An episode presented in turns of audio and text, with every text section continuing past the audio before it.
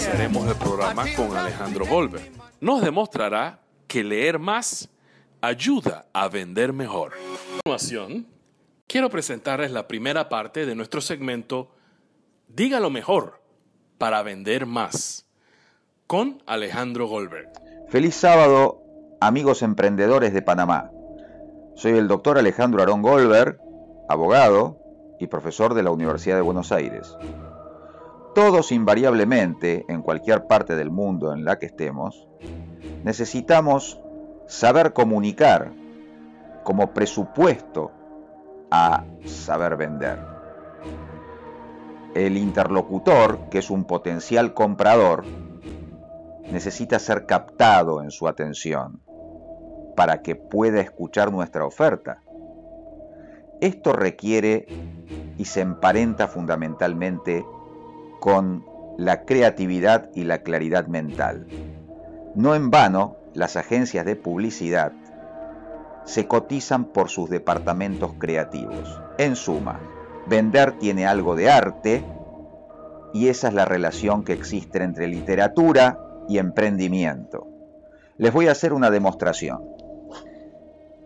Los voy a interesar en una historia acerca de una araña venenosa que puede tener de particular y de subyugante una araña venenosa. Así, nada.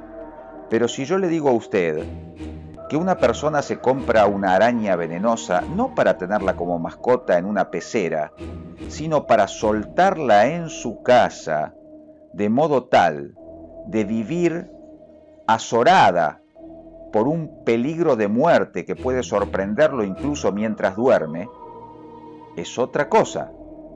Y se preguntará usted cuál es el motivo por el que alguien puede asumir semejante conducta supuestamente perjudicial para sus intereses.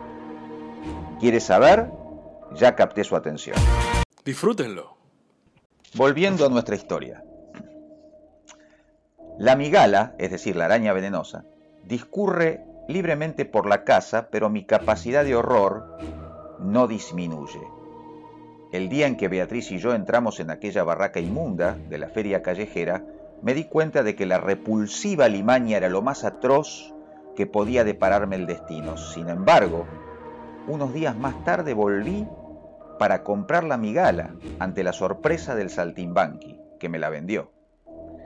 Recuerdo mi paso tembloroso, vacilante, de regreso a casa, cuando sentía el peso leve y denso de la araña, ese peso del cual podía descontar, como si fueran dos pesos totalmente diferentes, el de la madera inocente y el del impuro y ponzoñoso animal que tiraba de mí como un lastre definitivo. Dentro de aquella caja iba un infierno personal que instalaría en mi casa para destruir, para anular el otro, el descomunal infierno de los hombres. Hasta aquí la introducción del cuento La Migala de Juan José Arreola, escritor mexicano, autor del libro Confabulario al que pertenece este cuento. No te vayas de allí y espera el imprevisible desenlace. Una pista.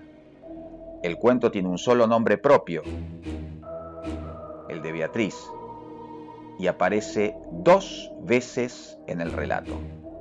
La migala, en palabras de su autor, es un infierno destinado a destruir o anular otro infierno mucho más descomunal.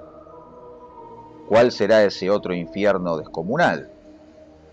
La noche memorable en que solté la migala en mi departamento y la vi correr como un cangrejo para ocultarse bajo un mueble ha sido el principio de una vida indescriptible.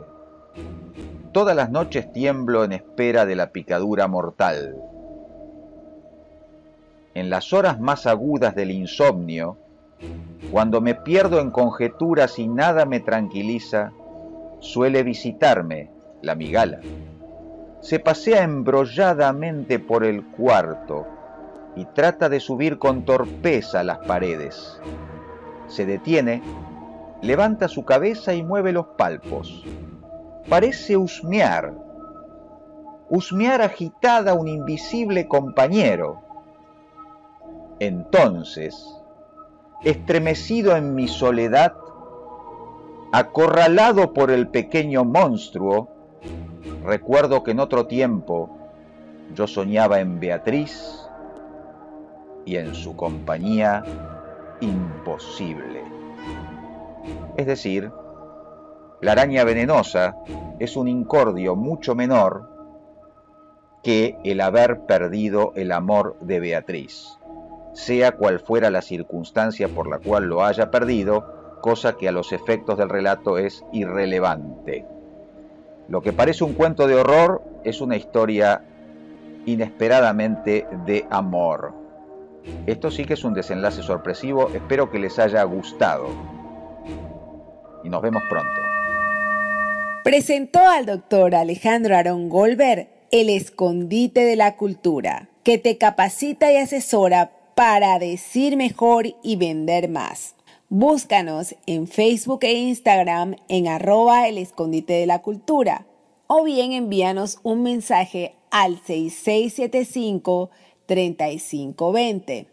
Ya sabes, nos puedes encontrar en Facebook e Instagram en arroba el escondite de la cultura o enviarnos un mensaje al WhatsApp 6675-3520.